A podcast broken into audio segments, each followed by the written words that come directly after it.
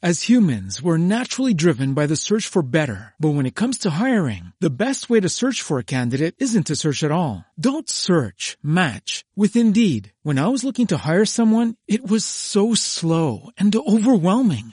I wish I had used Indeed. If you need to hire, you need Indeed. Indeed is your matching and hiring platform with over 350 million global monthly visitors according to Indeed data and a matching engine that helps you find quality candidates fast. Ditch the busy work. Use Indeed for scheduling, screening, and messaging so you can connect with candidates faster. And Indeed doesn't just help you hire faster. 93% of employers agree Indeed delivers the highest quality matches compared to other job sites, according to a recent Indeed survey. And listeners of this show will get a $75 sponsored job credit to get your jobs more visibility at Indeed.com slash podcast. That's Indeed.com slash podcast. Terms and conditions apply. Pasajeros. Frecuentes, gasoleros, exóticos, inquietos, exigentes, curiosos, atentos, pasajeros. Una travesía por el mundo con la conducción de Julia Bowland y Gustavo Lema.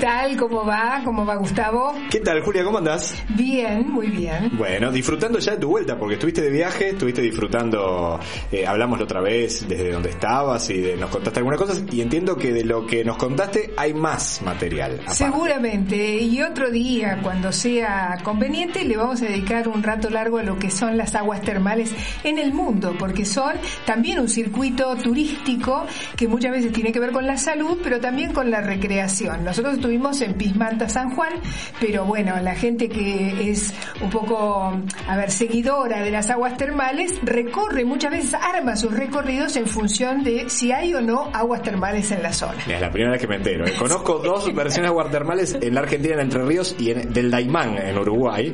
Muy lindas, por cierto, pero no tenía eso de los recorridos de aguas termales. Sí, ¿eh? te aseguro que sí. Hay recorrido turismo, turístico para todo. Lo que pasa es que sos muy joven para eso todavía. Me ¿Por pero sé que hay gente No, no. de todas las edades, Sí, pero de sí, cuando claro. ya te vienen los años empezás con algunos achaques y buscas aguas termales. Bueno, ustedes saben que estamos en pasajeros, vamos a estar en una hora compartiendo algunas experiencias de viajes, la posibilidad de contar cómo alguna gente disfrutó de sus viajes de diferentes maneras. Vamos a tener invitados, vamos a tener anécdotas, vamos a tener también una lectura muy especial en el día de hoy con un amigo que nos grabó, un amigo locutor que nos grabó un material yo creo muy interesante, que tomó un poco la posta de Julia, que siempre nos trae textos relacionados con literatura y viajes, pero bueno, eso en un ratito vamos a contarlo, ¿no, Julia? Pero ahora vamos a seguir con aguas, pero no con aguas termales, sino con las aguas como vía de conexión con un viaje. Es decir, vamos a ir al grano, cruceros.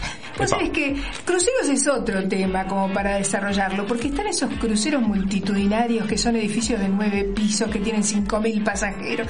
Y yo de solo verlos me asusto. Eso me pasa a mí. Sí. A mí- yo soy más de, si querés, un crucerito chiquito, un crucerito más a nivel humano, a escala humana. Del barco propio sos. Bueno, Eso sería Claro. lo ideal, eso sería lo ideal. Sí. Pero en este caso, uno de los recorridos, yo creo, yo no lo he hecho, me encantaría hacerlo, pero dicen que es muy lindo, es el recorrido por el Nilo, allí en Egipto. Y hay una amiga que hizo este recorrido y vamos a ver qué nos dice sobre el tema. A ver.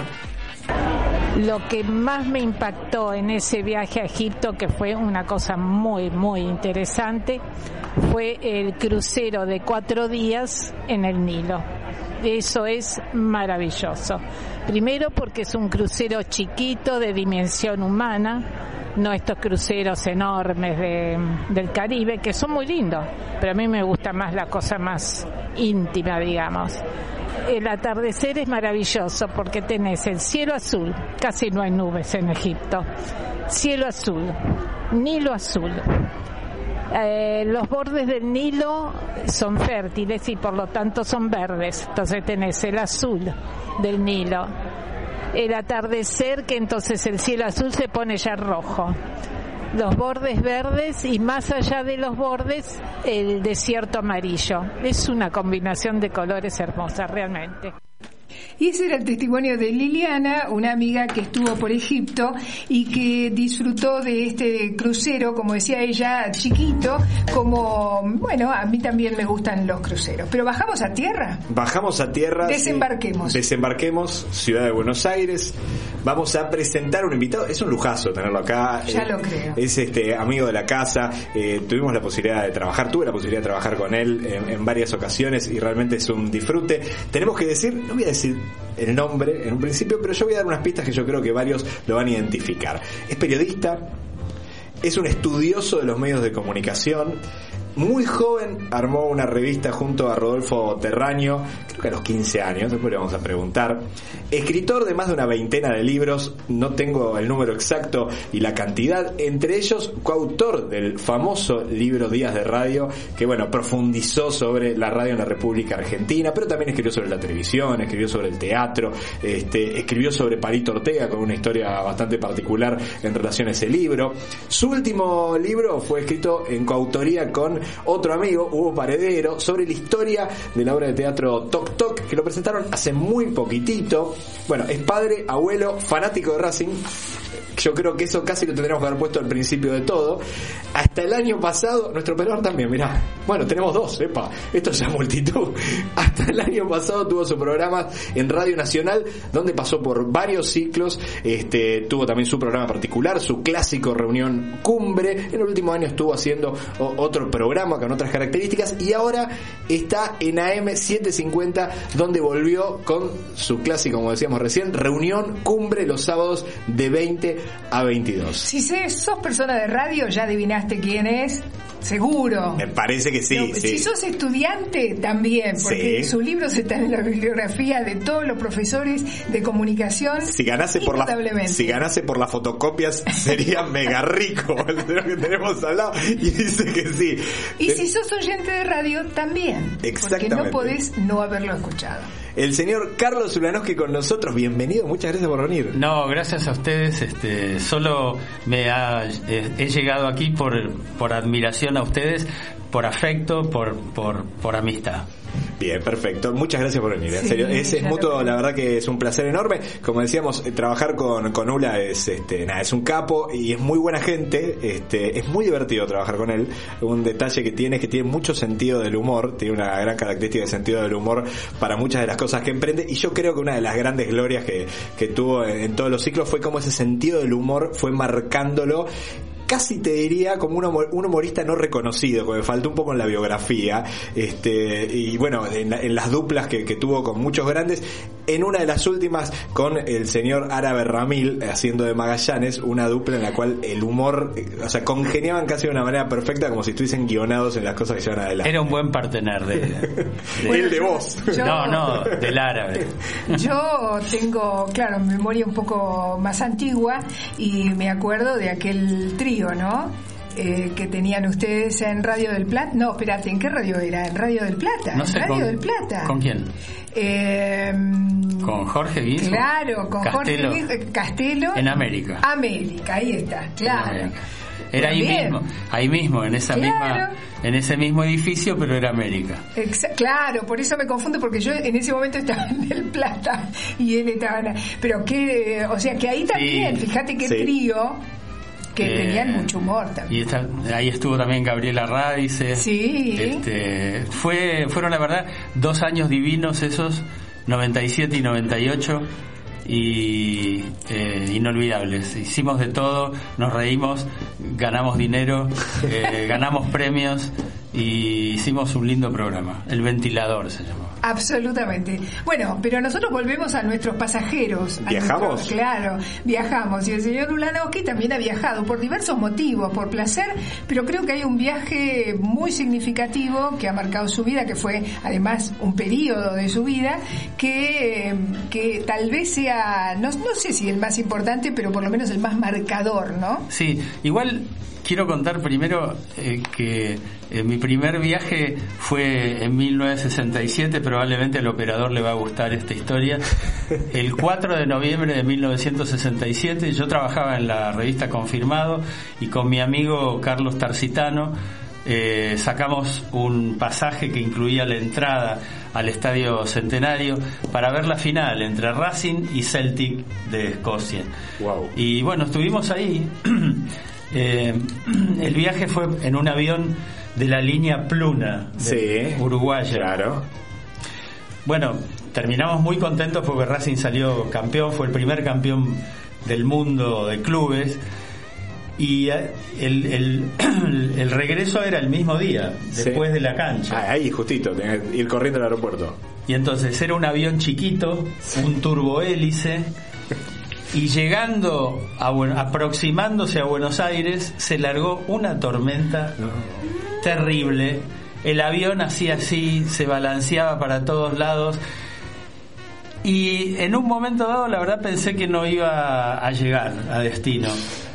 Hasta que me di vuelta y al fondo divisé a José María Muñoz y a todo su equipo y a algunos famosos más. Sí. Y entonces ahí tuve un pensamiento mágico y dije, nada, si está Muñoz en el avión, no se puede caer. Y efectivamente, ese fue mi día de suerte. No solo Racing salió campeón, sino que llegué en buenas condiciones a Buenos Aires. Menos mal que no era el vuelo de Gardel, porque Gardel también dijo lo mismo y no le habría pasado la misma situación. Dijo lo mismo, No había sé. visto a José María Muñoz. claro, tal cual. Primer vuelo, ¿ese fue tu primer vuelo en avión? Ese, sí, yo creo que sí, sí. Mirá. Eh, ¿Sabes que creo que le después- llamaban la gaviota, me parece, alguno de esos vuelos? Había uno también que iba entre Colonia y Buenos Aires y eran vuelos que se movían mucho porque Ah. eran eran aviones chiquitos. No, pero este se movió por una tormenta, un tormentón Sí. que se había alargado. Te digo, eh, estábamos ya descendiendo y, y le costó, le costó muchísimo llegar. Pero bueno, llegamos. Y después, en el 70, ligué un viaje de eh, inaugural. Antes a los periodistas nos invitaban a viajes inaugurales. Ligué un viaje inaugural a, por, la li- por una línea que ya no existe, que se llama Braniff por eso se la puede nombrar, se la puede mencionar. Y ahí fui por primera vez a Lima, de ahí al Machu Picchu, de ahí a Bogotá, de ahí a Cartagena. Caramba. Sí, sí, sí. Era todo la- el, digamos el itinerario de, de la línea aérea. Sí, sí, ¡Qué hasta, San Francisco. ¡Apa! Sí.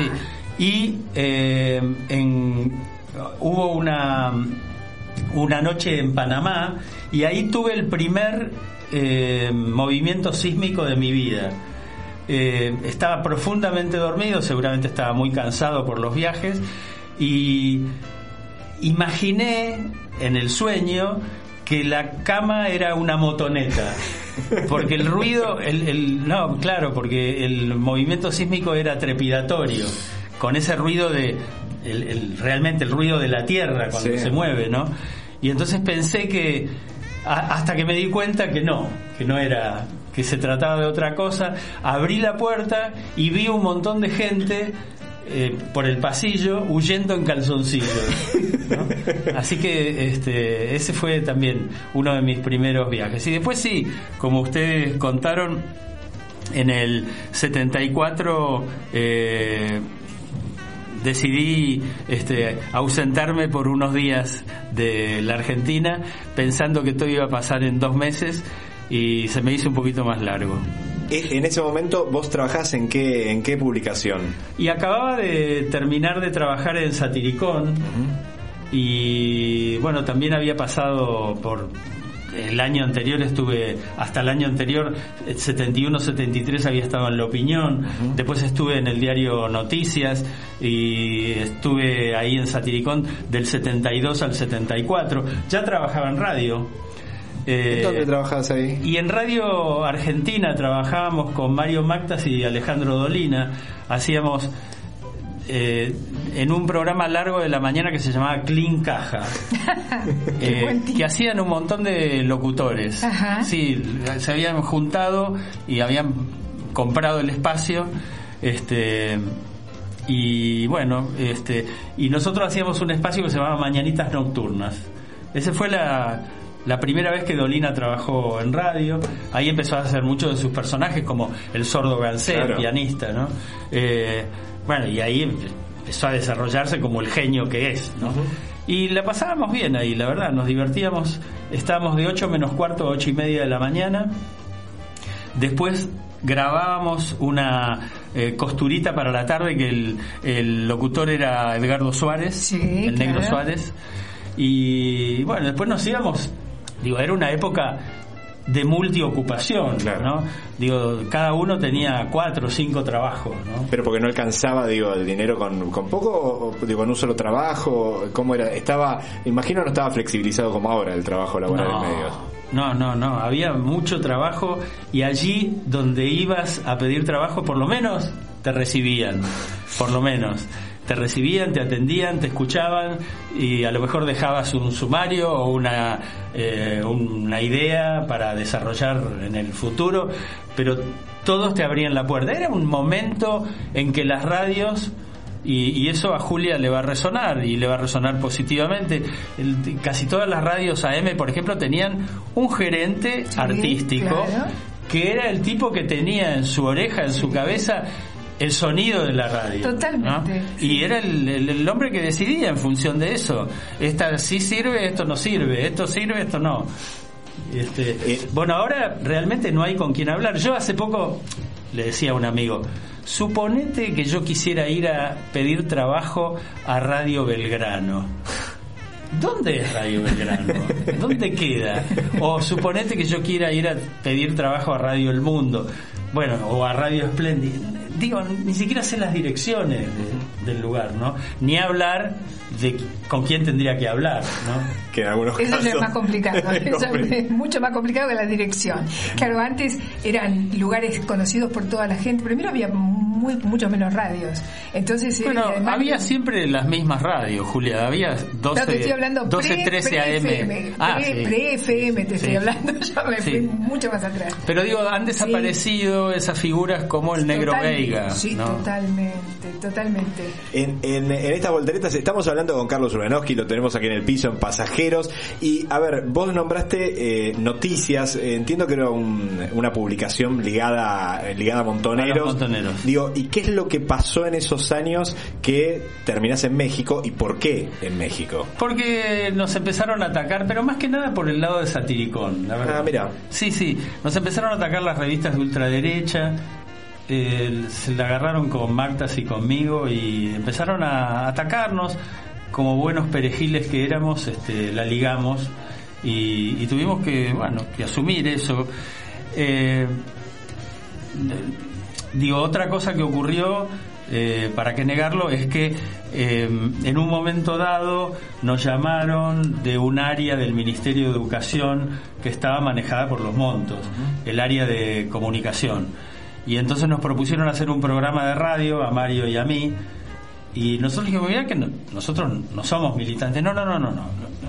Ya, ya sabemos, este, lo que queremos es un programa hecho por profesionales. Ustedes tienen llegada a, a los jóvenes. Es un programa de 23 a 1 por Radio Argentina, que tampoco existe más ya. Eh, hicimos un programa llamado Ruidos en la Cabeza. Y en un momento dado, el- la gente que manejaba ese área del Ministerio de Educación eh, quiso hacer una conferencia de prensa y nos preguntaron a nosotros con- para presentar todas las cosas que hacían, que hacían muchas cosas eh, y buenas, buenas cosas. Y nos preguntaron si queríamos conducir esa conferencia de prensa. Y le dijimos que sí, como decíamos que sí a casi todo. ¿no? Y entonces, eh, eh, a los dos o tres días sale en La Nación el- un- una nota muy corta sobre la conferencia de prensa con un error, con una, una información errada que era que nosotros, Mario y yo, dirigíamos el Diario de los Chicos, que era un diario que se distribuía gratuitamente en las escuelas primarias. Bueno, y entonces a partir de eso, algunas revistas de ultraderecha que empezaron a salir, como El Caudillo, El Burgués, una se llamaba Triple A de Kelly, qué sé yo.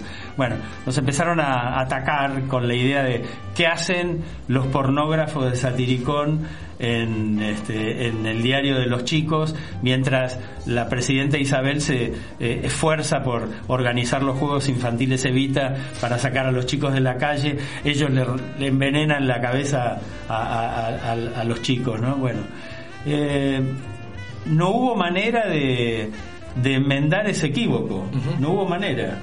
y la, la cosa se empezó a poner más dura, más dura, más dura, más dura. Actuaba casi libremente la AAA y bueno, una cosa trajo la otra. Y en un momento dado, después del cierre de Satiricón, clausurado por, por el gobierno de Isabel, después del cierre de Satiricón decía, eh, yo tenía también unos pasajes que nos había regalado el dueño de Satiricón, eh, Buenos Aires, San Francisco, pasamos por todos esos lugares, bajamos en Lima, bajamos en Bogotá, y cuando pasé por México, eh, nos eh, me ofrecieron laburo y me quedé ¿Y te- en qué era, qué era el laburo ahí? en Televisa. Ah, que estaban surgiendo con las revistas en Televisa. Televisa quería empezar a hacer eh, periodismo gráfico y, y me contrataron para eso. Pero a los tres meses me echaron. ¿Eh? Porque con el argumento de que ponía cara de aburrido en las juntas, como le dicen ellos. ¿No te gustaba reunirte con los directivos? No, no sé, digo, eh, Te yo traté de explicarle, yo traté de explicarle que esa era mi cara. Desde siempre. Pero Eh, no lo entendieron. Muchas veces me habían reprochado esa cara. Pero no, no, no lo entendieron. Y ahí este un- una persona que trabajaba, una encantadora persona que trabajaba en Televisa, Paco Ignacio Taibo, me dio trabajo en, el suplemento cultural de un diario y bueno, y me fui quedando, me fui quedando. Igual, igual, con la perspicacia política que siempre me caracterizó, eh, también porque mi mujer de entonces quería, extrañaba mucho y quería volver. En, el, en enero del 76 volvimos. Wow. Sí, En un momento complicadísimo. No, momento- porque dos, unos meses después. un momento espantoso. Y entonces eh, nos volvimos a ir en mayo, en abril del 77. Ya con Inés, mi hija más chica recién nacida. Eh, y bueno, eh, este, volvimos a México y ahí estuvimos siete años más. Estabas hablando de Marta Merkin, que te fui, que volviste Sí. porque extrañaba Sí, este, con tu esposa extraña- de aquel extrañaba entonces. mucho. Otra mujer del periodismo y de radio Sí, también. Sí, ¿no? sí, sí, sí. Ciudadanas. Eh, ¿qué, qué, ¿Qué pasó en ese México DF? Bueno, una de las cosas que me pasaron en los viajes, ya que ese es el tema del programa, es que le tenía enorme miedo a los aviones. Tenía mucho, mucho miedo a los aviones. ¿Y aceptaste me, el canje ese que pasaba por todos los lugares? Que me empastillaba antes de viajar. No, pero ese miedo, ese miedo eh, me empezó a, a- lo, lo empecé a tener a partir de, de cuando me fui de acá. Ah. Sí. Sí, sí. Y entonces, eh, un día en el aeropuerto de México, empastillado, se me deslizó el, el pasaporte. De repente escucho que vocean mi apellido en el, por el sonido local del aeropuerto. Y dije, uy, digo, ¿qué pasó? Este, me agarró una especie de paranoia terrible. Y no, y era que alguien, por suerte, había encontrado el, el pasaporte, lo había devuelto y me lo estaba a mi disposición. Bueno, eh, vaya a saber por qué, sin haber hecho un tratamiento láser, un día se me pasó el miedo a los aviones. Y ahora viajo perfectamente. Mirá. Sí, solo que ahora viajo menos, mucho menos que antes. claro, te gustaría conseguir un canje, claro. Ahora, Sí, periodo un canje por amor de Dios. Por amor de. Dios. Periodo de adaptación, vos decías eh, a, a México y demás, costumbres. Contanos dónde vivías en el si era que en el DF, cómo cómo fue tu contacto con, con ese lugar diferente, tan diferente a Absolutamente, absolutamente. Creo que lo primero que a lo primero que me acostumbré por necesidad es a escribir. Escribía, todavía no había computadora, escribía en la máquina, este, en la, en la letra 22 que me había llevado. Eh, y, me parece que ese entrenamiento que traía de la Argentina me sirvió eh, por escuchar lo- los modismos locales, ¿eh? este, por ponerle atención a eso. Pero sí, la vida era absolutamente distinta. Yo tengo publicado un libro que se llama Seamos felices mientras estamos aquí, que dentro de poco va a tener su cuarta vida Qué bueno. publicado por Marea Editorial ahora. eh, y, y ahí este, cuento eh, nuestra que en toda nuestra primera estadía vivimos en un lugar de esos que se llegaba sin necesidad de tener que pagar garantía ni nada. Era un departamento amueblado espantoso. Espantoso. Imagínate que el capítulo del libro se llama El Palacio de las Cucarachas. Que, que allí en México se llaman baratas, además. ¿Ah, Bueno, sí? Sí, sí, pero por el tamaño eran carísimas, más, más que baratas. Y entonces, este, eh, bueno, eh, ahí pasamos mm, esos, ese año y medio inicial, pasando de un departamento a otro. No había teléfono directo, sino que había un conmutador, conmutador atendido por una señora que en este momento no me acuerdo cómo, Esperancita, por Esperancita. Esperancita. Sí. Y, y hacía unos líos terribles, Esperancita, con los teléfonos. Que pasaba mal las llamadas. Pésimo, sí, pésimo. Este, y, por ahí este, algunos amigos de Buenos Aires que no tenían en cuenta la diferencia horaria llamaban a horas estrafalarias e inconvenientes. Eh, bueno, eh, allí en el tercer, nosotros vivíamos en el cuarto piso, uno de los departamentos que tuvimos era el cuarto piso, y ahí en el tercer piso vivía, vivió durante un tiempo bastante largo Cámpora. Eh. Sí, Cámpora y su mujer y sus hijos este, eh, vivían un, un montón de argentinos, porque, digo, digamos, uno de los pocos contactos que había era una señora que estaba viviendo en México hacía bastante tiempo y ella, este, de algún modo, repartía a, los recién llegados, ¿no? Bueno, y ese lugar era un lugar muy accesible, muy amigable, porque no había que se entraba con lo opuesto, realmente, ¿no? Y, y bueno, y era un lugar, eh, era en el barrio de Polanco, bastante bien ubicado.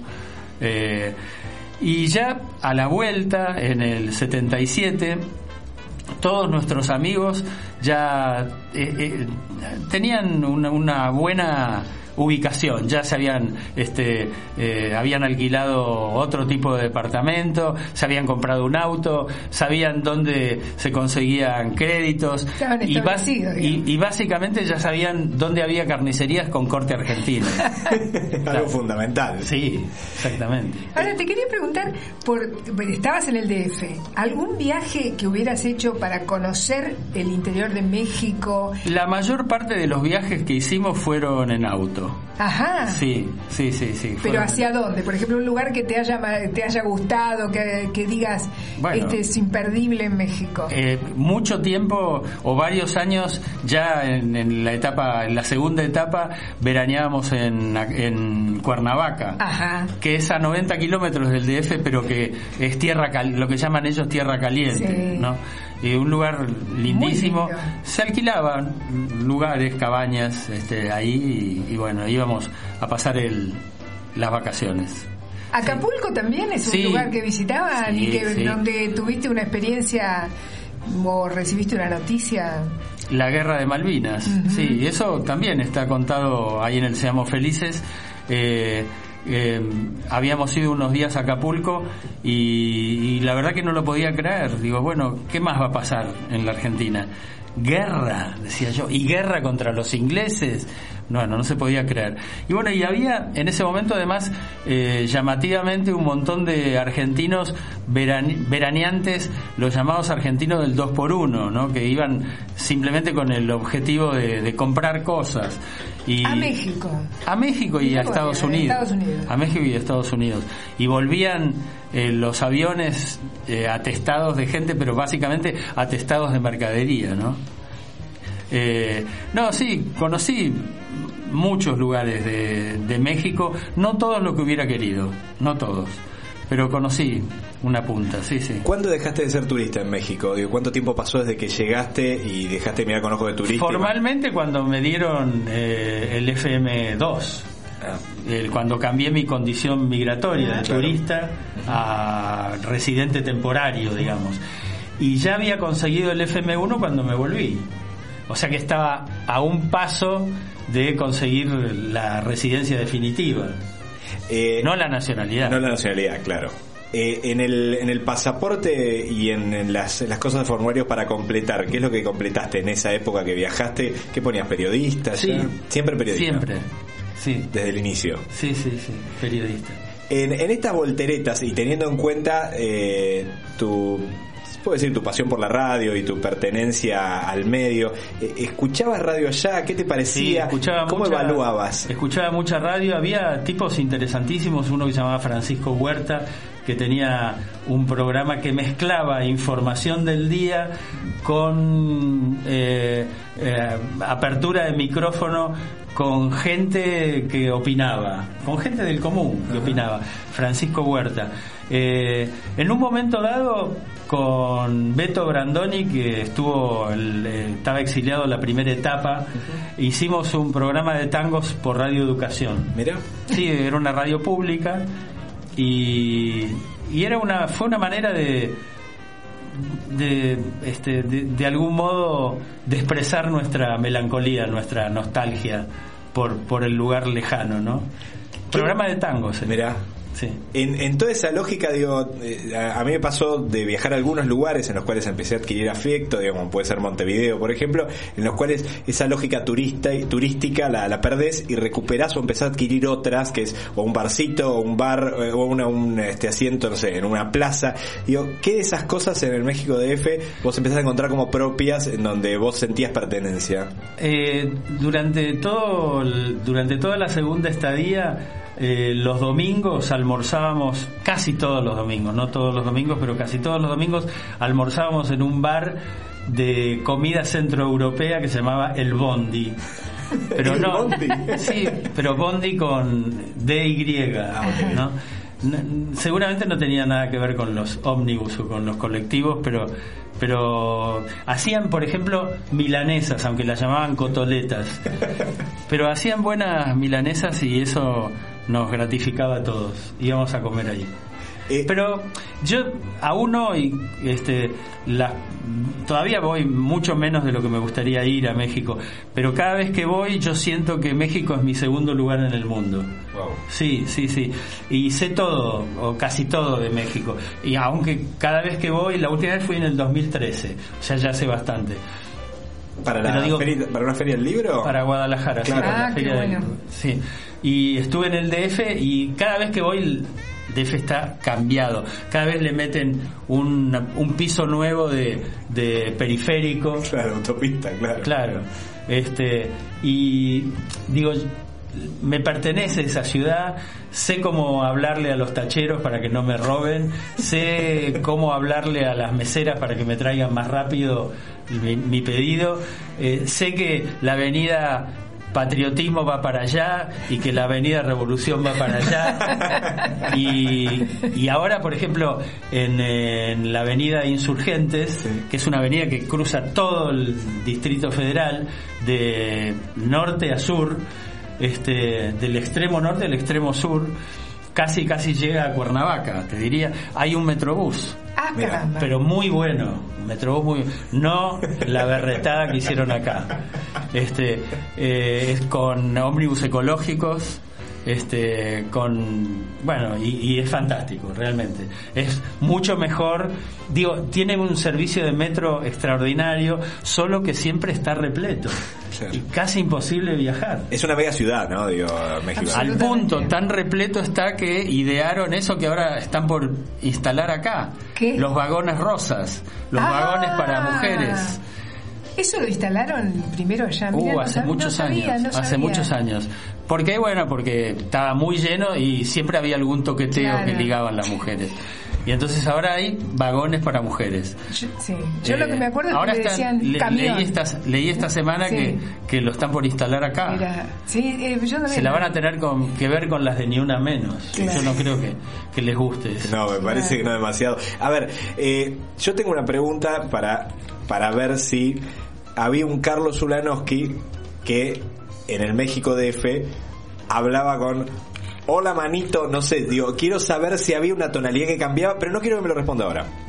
No quiero que lo responda ahora, porque si te parece, Julia, podemos escuchar un bloque de lectura que teníamos previsto, que grabó también un amigo de la casa. ¿Te parece que vayamos con eso? ¿Cómo no? Me parece fantástico. Bueno, Rafa Hernández es un gran locutor, es un capo, este, seguramente muchos Querido de ustedes- amigo, además. querido amigo, seguramente algunos de ustedes lo escucharon más de una vez, pueden haberlo escuchado en la histórica Rock and Pop, porque era la voz institucional de la, la Rock and Pop cuando todavía estaba en el 106.3. Bueno, Rafa Hernández, eh, con este pedido que le hacemos a algunos amigos, que participó el señor Corol y otra gente, yo dije, bueno, me gustaría que nos cuentes algo de algún viaje que te llamó la atención. Dice, mira, la verdad que yo no sé si viajé tanto, pero la literatura me hizo viajar a lo loco. Y digo, bueno, ¿grabamos ahora? Me gustaría que me dejes grabarlo en casa y yo te preparo una producción. Bueno, bueno. Rafa. Eh, Pero sí. Qué generoso. Mira que no te voy a pagar nada, Rafa, le dije. un lujo. Un lujazo. Y a los dos días recibimos esto en el mail. Mira, escucha.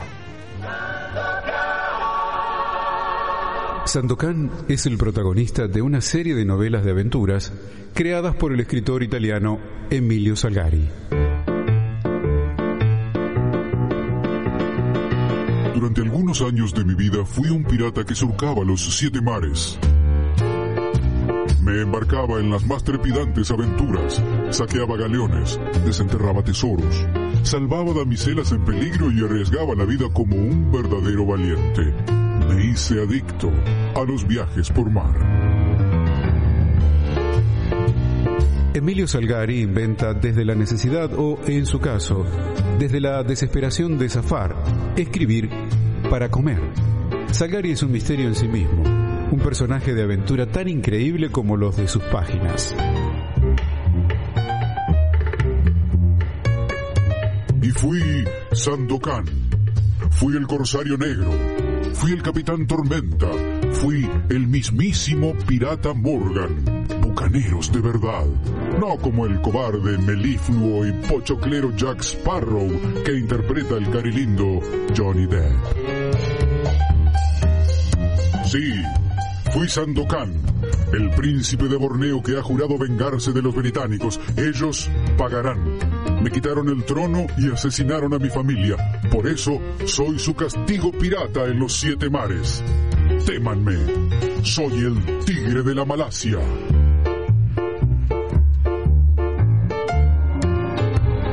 Salgari, que nació en Verona en 1862, no viajó tanto como se dijo, ni tuvo una vida tan apasionante. De él se ha dicho que era cínico y mentiroso, violento, bebedor compulsivo, de ánimo cambiante y de frecuentes periodos de locura, al igual que su esposa, Ida Peruzzi, a la que se ha tildado de demente, ninfómana descontrolada y contagiada de sífilis por el autor. Aún así, dicen que se amaban locamente, dominados por sus extraños temperamentos, pero sin separarse jamás, como si fueran los protagonistas de la saga Piratas de la Malasia. Con el paso del tiempo y para ir terminando con esta historia, les cuento que abandoné mi vocación de pirata porque también fui astronauta, detective privado, cantor de blues y vampiro los fines de semana. Amigos, este Sandokan de cabotaje se despide hasta la próxima aventura.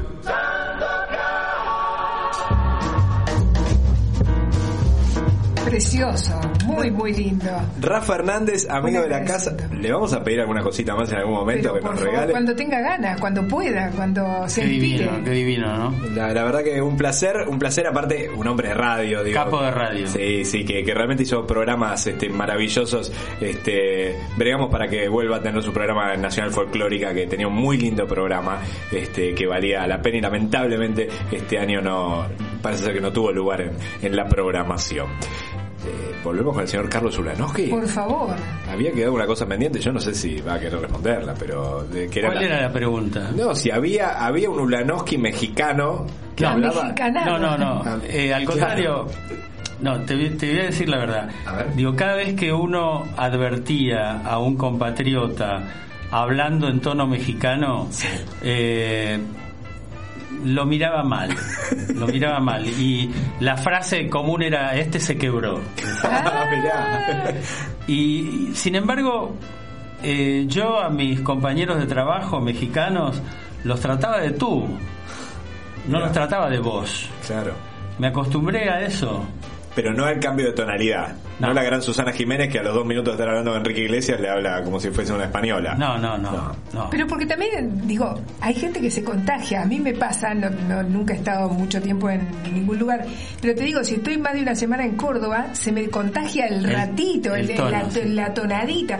Y muchas veces uno puede tener mucho pudor de pensar que se creen que uno se está burlando. Y es porque te contagias, pero No, vos no, estabas ahí No, no. firme con Pero tu... sí, sí a mis compañeros los traté, las charlas del trabajo y todo eso, los trataba de tú. Sí. Te manda saludos. Eh, el señor Carlos Suboski. Uy, este, ah, Charlie querido. Charlie Suboski te manda saludos. Te manda saludos Chiquito Profili, también gran operador de, de varias Sí, radios. Grande, chiquito. Este, te mandan saludos que, que ahí están escuchando y se enteraron que, que estabas por acá y te, te querían saludar. Muchas gracias. Un abrazo para ellos. Un. También grandes profesionales. Como totalmente. Un pedido te iba a hacer teniendo en cuenta todo el tiempo que estuviste en México y pensando ya desde un lugar diferente, de alguien te consulta y te dice, a ver, recomendame algo, qué lugares no me puedo perder en el DF, como lugares hermosos para visitar, como turista y para querer conocer la cultura mexicana. Te voy a decir una cosa. Dale. Una vez que Carlos Rottenberg Sí. viajó a México, le hice una guía del DF. Te la voy a mandar. Por favor. Te la voy a mandar. Porque todavía es válida, aunque, aunque han pasado años, pero todavía es válida. Y eh, bueno, ahí doy incluso consejos. Primero que nada, que no se que, que, que no se eh, atropellen en los primeros días porque es un lugar de 2.400 metros de altura y eso también agota, cansa. Eh, y, y cuento los dos o tres barrios que me parece que hay que visitar, ¿no? Este, así que bueno, ¿Cuáles? Por favor, ahora después veremos la guía, pero contanos algún detalle de esos barrios y por qué. Bueno, San Ángel y Coyoacán son lugares indispensables, indispensables, ¿no? Este, eh, Coyoacán es un lugar que uno tiene que ir varias veces. Eh, toda la zona de Chapultepec, que es eh, donde está el, pul- el gran pulmón de, de esa ciudad, una ciudad muy lastimada por el smog, lamentablemente, ¿no?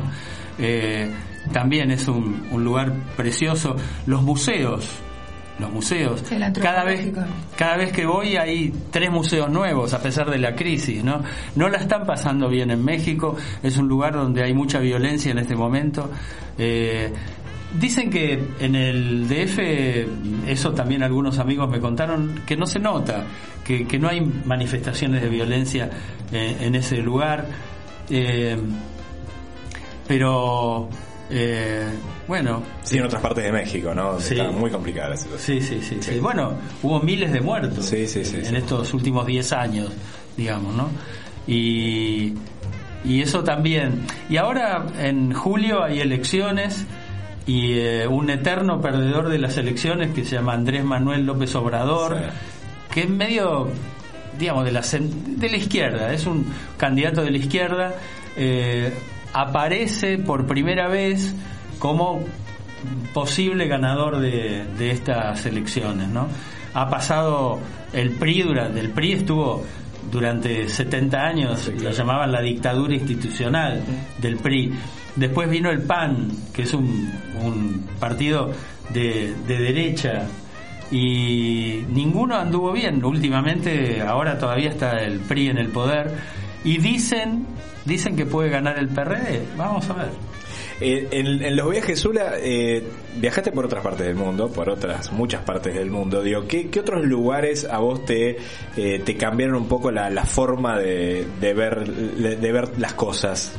Y a mí, qué sé yo, no sé, la, primera vez que fui a Los Ángeles, eh, también dije, pero este es el lugar que yo vi en las películas. Primero que nada, ¿no? Era esa asociación que hice. Eh, me, me gustó mucho visitar también esos lugares turísticos típicos desde Disneylandia a, los estudios de la Universal. Eh, y, bueno, me gustó mucho Nueva York, aunque las dos veces que fui nevaba y, no es cómodo, no es lindo la nieve. Les aviso a todos que la nieve es una porquería. Eh, y en especial el día siguiente de la nieve, peor todavía, porque metes el pie, por ejemplo, tres metros para abajo este, y te mojas todo y te enfermas. Y, y después me gustó, tuve muchos lugares. Estuve de repente, una vez me mandaron, trabajaba en página 12 y ligué un viaje de laburo a, España y el, tema del viaje se fue complicando porque era unos eh, etarras que habían descubierto en, en Uruguay. Sí. Ah, sí, claro. Bueno, Sí, sí, sí, me acuerdo. Que tenían un restaurante. Bueno, y eso había tenido mucha repercusión en España. Bueno, me mandaron ahí. Y en el momento que los etarras estaban viniendo para, para España. Y me quedé como 40 días en, en Madrid y también visité Barcelona y visité eh, eh, Sevilla. Bueno, Málaga, bueno, lindos, lindos lugares. Y hay un lugar en Italia que para mí fue un, y todavía sigue siendo, el lugar que conocí en el mundo y se llama Positano. Ah. Sí, gran lugar. Sí, ¿Es uno de tus lugares en el mundo? Sí, sí, sí, sí. Me gustaría mucho. Y, ah, y otro lugar en el que estuve hace mucho tiempo y quiero volver es Lisboa. Lisboa. Mira, en Portugal. Sí, Sí, sí. Eh, eh, va a ser, Carlos que es un, casi te diría un experto en cafés o sea, en, el lugar, no, no, no en la bebida en sí, sino en el lugar, en el espacio. Este, casi un defensor, te diría, de esos bares en particular que eh, no tienen un televisor prendido todo el tiempo en algún canal espantoso que te muestre noticias, eh, que no necesariamente te va a ofrecer wifi, pero que sí te va a ofrecer una, una buena bebida, un buen café y un, un lindo lugar como para estar. Digo, entiendo que habrá sido varios en diferentes partes del mundo. ¿Cuál sería tu ranking? Uno de Buenos Aires Aires, uno de México. Y eh, ahora en Buenos Aires, los de mi barrio, este, ahí en la esquina de mi casa está el café Nostalgia, que está bastante bien, está bastante bien. ¿Dónde es la esquina de tu casa? Digo, no en Soler y Coronel Y te está esperando un grupo de gente ahora en estos momentos. y eh, está, es lindo, es un lindo lugar. Pero por ejemplo, también me extrañé en los últimos viajes en Europa que eh, tenías que pedir agua, si no, no te daban agua en los bares. ¿No? Es raro sí, eso. es extraño. Sí, sí. Eh, digo, acá digo, me parece que todo es mucho más dispendioso. Y aparte la gente va y se instala en los bares con, una lógica más de, quedarse con un solo café que no pasa ni en París ni en ningún otro lugar. donde casi te, y hay mucha gente, hay mucha gente que todavía digo que, que, no lo puede hacer ahora en su vida, eh, va a leer los diarios a, los cafés, ¿no? Pero es una costumbre. Yo tengo varias amigas que se levantan a la mañana y toman el cafecito para leer el, diario. Sí, sí, sí. Eh, no lo reciben, pero no por no, recibir el diario, porque les gusta el, el, hábito de ir a leer el diario. A mí eso no se me ocurriría, por ejemplo. Mira vos. Necesito más intimidad para leer el diario. No, yo creo que, que también este hay mucha gente que no puede comprar diarios. Eso es otra cosa, es cierto. Es cierto. ¿Tenés destino futuro? Digo, en el sentido de hay un lugar que vos decís, eh, realmente no fui y es un lugar que me gustaría conocer. A mí me, te digo, eh, cuando trabajaba en La Nación, un día hice una columna que se llamaba Elegía, alguna vez te lo conté esto, Elegía a Montevideo. Y eh, tuvo que ver con esto. Una de las primeras veces que llegué a Montevideo, puse el vaya a saber por bajé de, una vereda y puse el pie en, la calle y el auto que venía frenó. y entonces dije, pucha, qué raro, digo, porque en Buenos Aires no solo no frenan, sino que te tocan la bocina para asustarte y encima te insultan cuando pasan, ¿no? Este, digo, me gusta vivir en un lugar así donde los autos frenan. Eh, y tuve muchas veces la fantasía de irme a vivir a Montevideo. No, no creo que lo haga. en ese en esa circunstancia cuando se publicó la nota me escribieron muchos montevideanos eh, para decirme che che no no no este no digas esas cosas, a ver si vienen muchos porteños. Con vos es todo bien, pero, pero que no vengan los porteños. Muy uruguayo eso también. Sí, sí. sí. ¿Y ahí algún lugar, así una esquina un, en Montevideo hablando? Y no sé, fui a diversas, fui a diversas esquinas, pero este me gustaría alguna vez este vivir en un lugar con vista al río Mar. Sí, sí. Frente, eh, digo, tienen una. eh, Montevideo tiene una costanera divina, una costanera de 8 kilómetros y medio absolutamente cuidada. eh, ¿Esa es la zona de Positos? En realidad la No costanera... solo. empieza, no, empieza, Empieza en el puerto. Claro, empieza en el puerto y sigue Sí, hasta, toda la- hasta- hasta el este, digo, ¿Cómo podría... se llama el aeropuerto? Eh, Carrasco. Hasta Carrasco, sí. Claro, sí, sí, sí, pero inclusive yo te recomiendo Playa Ramírez, que está frente al Parque Rodó, Sí, sí. que tenés una cantidad de, de- de casas divinas que no solamente tienen vista al parque, sino también vista al, mar. Al río Mar. No, no, por favor, te pido mar. No no, hay ninguna duda. No ofendas, ¿no? El de acá es Río de la Plata, pero el de allá es mar. este, antes de, de que nos despidamos, me, me gustaría que nos cuentes un poco de- del nuevo libro este, que hicieron con, con Huito Paredero y que tiene que ver con Tok Tok, digo, de- el porqué de la idea, el por qué hacer un libro sobre una obra de teatro. este, La idea tiene que ver con que somos periodistas. En enero del 2017 nos enteramos por una gacetilla que Tok Tok se había convertido en la comedia más vista en la Argentina en los últimos 25 años, que había superado a Brujas. Y entonces ahí dijimos con Hugo, con quien también hicimos el libro, la biografía de Carlos Rottenberg, eh, che, acá hay un libro. Y bueno, por suerte lo empezamos a pensar, llevamos la idea a un par de editoriales, en una nos dieron más anticipo que en la otra, así que el- elegimos esa. Pero Y- los aceptaron en las dos. Eso de decir Sí. que la idea era... Sí, sí, sí, sí. Muy Sí. bien. Este, y, y bueno, hicimos el libro y el libro me parece que a mí en lo personal me hizo avanzar en un terreno que, que es muy caro para todos nosotros, una, temática que, es muy importante para todos nosotros, que es el éxito y el fracaso. Eh, ninguno de los que empezaron a hacer en el 2011 Tok Tok creía que esa obra iba a durar más de tres meses.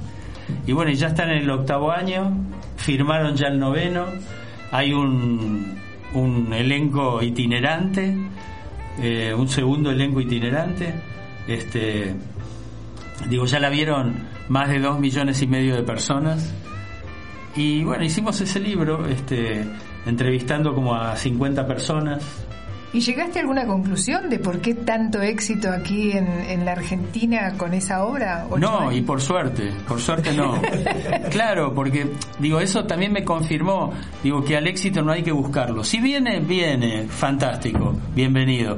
Pero y si no, bueno, uno puede vivir perfectamente sin éxito. Lo que no se puede vivir es sin trabajo, o no se puede vivir sin amor, o no se puede vivir sin guita. Pero Pensé que ibas a decir no se puede vivir sin TOC. Tampoco. yo tengo los míos, eh, por supuesto. ¿Alguno para Dale, confesar acá? dale. Uno, uno. Bueno, soy un obsesivo del orden. Ah, Sí, eso no está bueno, tan, no está tan bueno. Este, pero sí tengo rituales de verificación antes de empezar a trabajar. Tengo que tener, digamos, todo ordenado como para empezar a trabajar. Bueno, lo he sometido al compañero Lema a algunas experiencias de esa naturaleza, pero que salieron bien. Sí, salió perfecta. Salieron bien, Lema. El problema es que yo soy un desorganizado espantoso y el orden, si tengo que empezar a trabajar después de ordenar las cosas, estaría evitando el trabajo casi te diría de por vida. Bueno, pero a vos es, es perdonable, vivís con dos bebés, son chiquitos. agarran todo, tocan todo. Este, Bueno, pero sería bueno que aclararan cuál fue el libro en el que compartieron, porque me parece que no lo mencionamos. No, compartimos dos. Radio Radio. Belgrano, no, no, Radio Belgrano. Radio Belgrano. Pero no sé, capaz que tiene una propuesta más para hacer una vez, no ¿Y el de sabía. Radio Nacional? No, no, no, no compartimos el de Radio Nacional. Pero no, no estaría mal sumarme ahí, yo no tengo ningún problema No. en sumarme a la historia.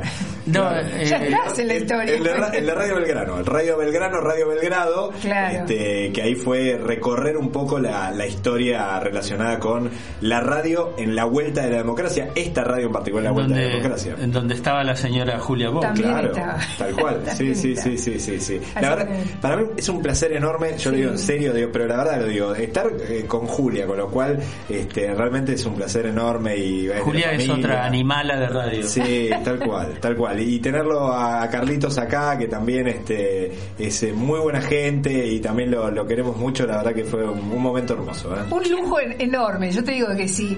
Viste cuando vos decís, bueno, este tiene que ser un programa de colección, este episodio, como le dicen ahora la, en la jerga más moderna, porque eh, lo invitamos para estar un rato y nos quedamos todo el programa y seguiríamos toda la otra semana, sin lugar a dudas. Y cuando tengas ganas de contarnos algo de viajes, acá tenés tu espacio. Bueno, muchas gracias, muchas gracias. Yo también la pasé muy bien y incluso con el operador que es hincha de Racing ya lo quiero más. No sé cómo se llama, pero lo quiero más.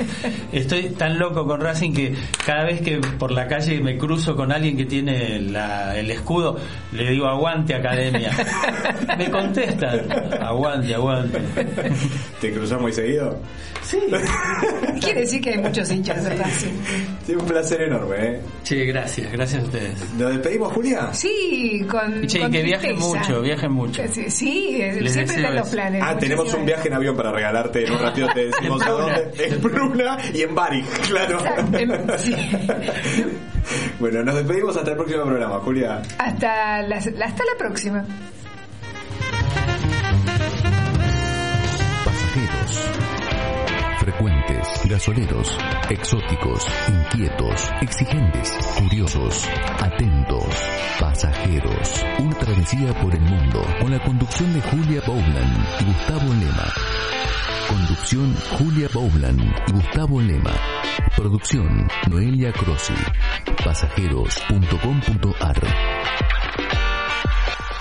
www.pasajeros.com.ar What if you could have a career where the opportunities are as vast as our nation, where it's not about mission statements, but a shared mission? At U.S. Customs and Border Protection, we go beyond to protect more than borders, from ship to shore, air to ground, cities to local communities. CBP agents and officers are keeping people safe. Join U.S. Customs and Border Protection and go beyond for something far greater than yourself. Learn more at cbp.gov/careers.